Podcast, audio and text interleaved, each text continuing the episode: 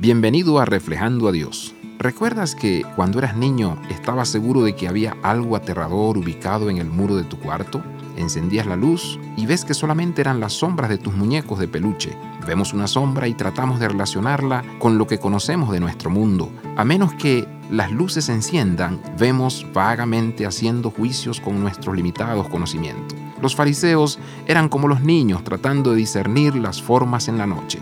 Ellos tenían una vaga idea de la razón de ser del mundo, quién era Dios y cómo ellos encajaban en ese cuadro. Ellos tenían las escrituras, tenían reglas sobre las reglas para asegurarse que nunca dieran un paso en falso. El problema era que ellos estaban viendo vagamente.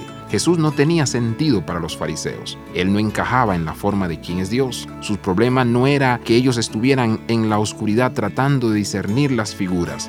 El problema de los fariseos era que ellos no permitieron que Jesús encendiera la luz para que ellos pudieran ver.